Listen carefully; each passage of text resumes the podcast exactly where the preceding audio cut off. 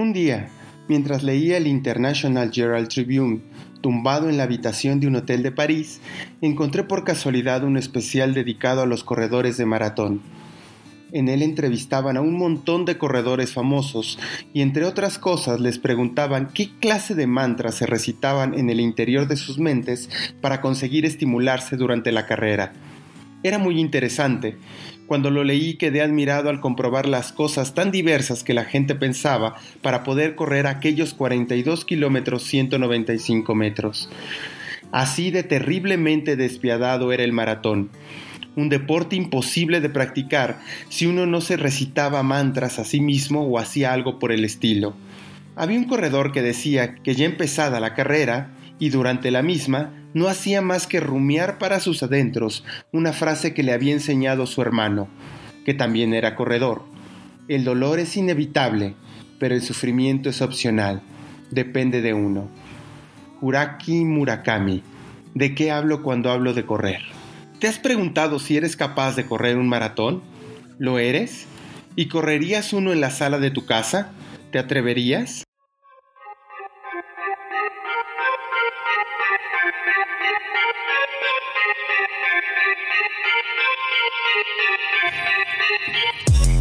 Archivos desclasificados, historias inéditas, secretos, incógnitas, otra mirada del deporte, el Mr. Papers, archivos que se escuchan.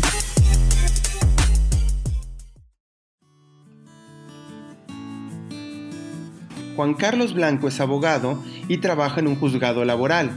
Entra a las 9 de la mañana y sale a las 6. Después va a entrenarse, cena con sus hijas y así pasa un día normal. Comenzó a correr en el 2009 por recomendación médica. Fue diagnosticado con prediabetes. Dice que tenía un poco de sobrepeso, pero también creyó que era el momento ideal para cambiar su vida. De apenas terminar un kilómetro a ser un conocedor de maratones. Ha corrido 11, 7 en la Ciudad de México, 2 en Chicago, uno en Monterrey y uno en Berlín. Dependiendo del peso y la estatura, un maratonista amateur o semiprofesional como Juan Carlos quema entre 2.500 y hasta 3.600 calorías. Te chupas, pues. Claro, pues mira, todos consideramos la pared como aquel eh, tope mental o el que pasamos después de determinados kilómetros.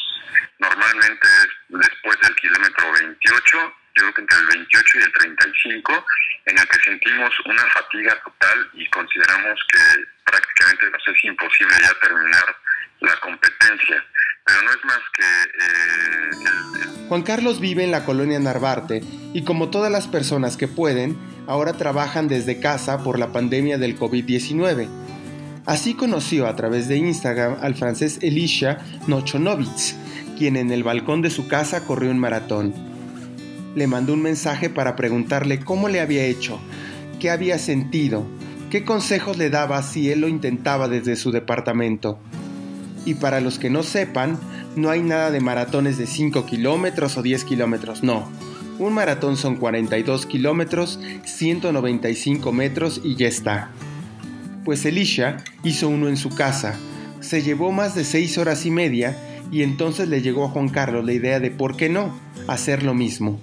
Yo eh, estaba todavía trabajando en mi oficina, pero sabía que ya no faltaban muchos días en el que nos este, solicitaran que lo hiciéramos ya desde casa, que hiciéramos home office. Eh, yo apenas este, cumplo mi día 8 de, estar este, haciendo home office y vi en las noticias ciertamente que una persona en Francia había corrido en su balcón de 7 metros un maratón completo. No le di tanta importancia en ese momento, todavía yo estaba saliendo a mi oficina, todavía salía poco a la calle, ciertamente me estaba guardando ya más tiempo del que normalmente no lo hacía, pero todavía estaba, tenía contacto con el exterior. Entonces, después de que vi la noticia, pasaban unos días y lo empecé a buscar en redes a, él, ¿no? Incluso vi algunos de sus videos en el que estaba corriendo en el balcón y pues, por pura curiosidad medí incluso mi balcón. O sea, yo medí mi balcón, dije, no, no tiene los 6 metros, es más pequeño, pero vi que mi estancia era más grande, ¿no? O sea, mi estancia eran casi 12 metros. pero ahí, ahí quedó, o sea, nada más me pasó por la cabeza de, ah, ¿podría? John L. Parker, en el libro El Corredor, define estéticamente lo que es uno de ellos. En su cuerpo no había ni un solo ángulo o protuberancia superfluos. La forma había sido finamente cincelada, como si estuviera hecha a partir de madera erosionada por la acción de la arena de la playa, con ángulos oblicuos y pliegues largos y perfectos. Incluso ahora, mientras permanecía completamente inmóvil en el resplandor del amanecer, los muslos mostraban la forma de lágrima invertida y la musculatura de las pantorrillas sugería una única acción, velocidad constante y natural.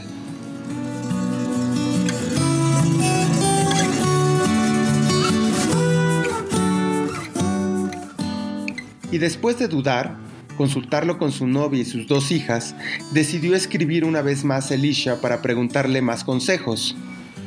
Así que un día tuvo la firmeza y convicción y decidió agendarse el reto. La fecha, 31 de marzo del 2020 a las 6.30 horas en la estancia de su casa. Lo logró. El diario Reforma documentó que a Juan Carlos le llevó 4 horas 35 minutos recorrer 3.500 veces los 11.6 metros que mide su casa. En la calle puede hacer 3 horas 8 minutos, pero lo que consiguió nada tenía que ver con volar en las avenidas. La intención solo era terminar el reto y un maratón sui generis. Si hay maratones en el desierto, en el hielo, en el Ártico, en las montañas, ¿por qué no habría uno en la sala de tu casa? Juan Carlos no pensó en que su reto tendría tanto impacto. Lo han entrevistado en estaciones de radio, periódicos, sitios web y claro, también nosotros. Correr un maratón en casa no es poca cosa. Y como también lo en, en mis redes, más que un reto físico, era un reto mental. Era un reto mental conmigo mismo, saber si lo podía hacer o no lo podía hacer. No lo recomiendo. Este, y muchísimo menos si no se tiene la preparación adecuada.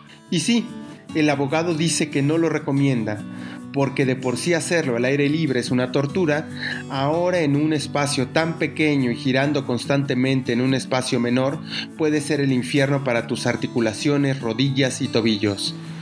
Lo que es verdad es que Juan Carlos nunca pensó en que lo que hizo tendría tanto eco, el reto lo observaron por Facebook más de 22 mil personas. Eso significa poquito menos que todo el aforo del Estadio Victoria de Aguascalientes y como si llenara el Estadio Banorte de los Dorados de Sinaloa.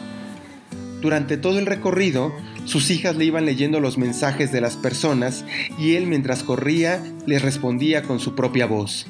Mucho me reconforta mucho saber que, que soy motivo de inspiración para un grupo de personas yo sé definitivamente que no soy un atleta de alto rendimiento, que no me dedico a esto, que no vivo de esto, pero sí hay personas que quizá eh, están todavía más alejadas de, este tipo de competencias de alto rendimiento, como puede ser una prueba de maratón.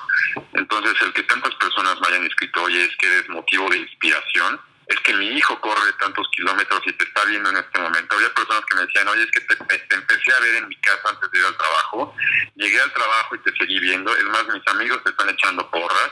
Otros comentarios que me decían, es que mi mamá también ya te está echando porras, te estamos viendo. Entonces, el saber que eres motivo de inspiración para algunas personas es bastante reconfortante. Saber que, que lo haces con un buen fin, ¿sí? que no estoy lastimando a nadie, que no estoy ofendiendo a nadie, contagiando a nadie, ni haciendo ningún daño, es simplemente hacer lo que a mí me gusta no daña absolutamente a nadie y pues está muy padre saber que las personas se inspiran a raíz de esta locura, ¿no?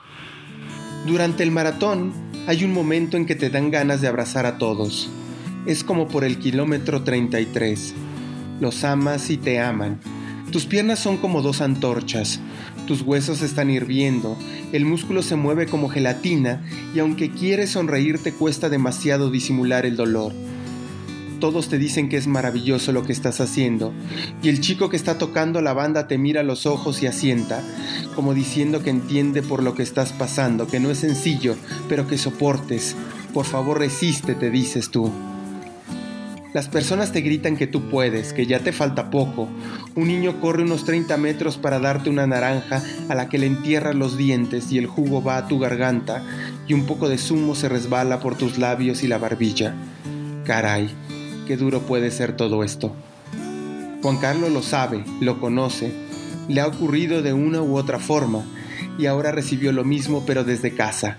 Entonces para mí lo que ha representado es eh, un reto hacia mí, eh, conmigo mismo, ¿sí? Como te dije en un principio, eh, lo haces primero por probar si puedes terminarlo, si puedes acabar un maratón, incluso en parte de la competencia caminas cuando no eres tan experimentado en la distancia, pero después solo es una, un, reto con uno mismo, ¿no? Mejorar tus tiempos. Entonces, ¿qué es lo que representa para mí? Es una prueba de saber lo que soy capaz de hacer. Lo único que puedo afirmar con bastante seguridad es que voy a seguir corriendo maratones con todo mi empeño, sin desfallecer. Supongo que, mientras mi cuerpo me lo permita, aunque esté viejo y achacoso, y aunque la gente de mi entorno me sugiera cosas como, Señor Murakami, ¿no cree que ya sería hora de ir dejándolo? Ya tiene usted edad, ¿eh? Yo, yo seguiré corriendo. Producción Yair Toledo. Guión e investigación Iván Pérez.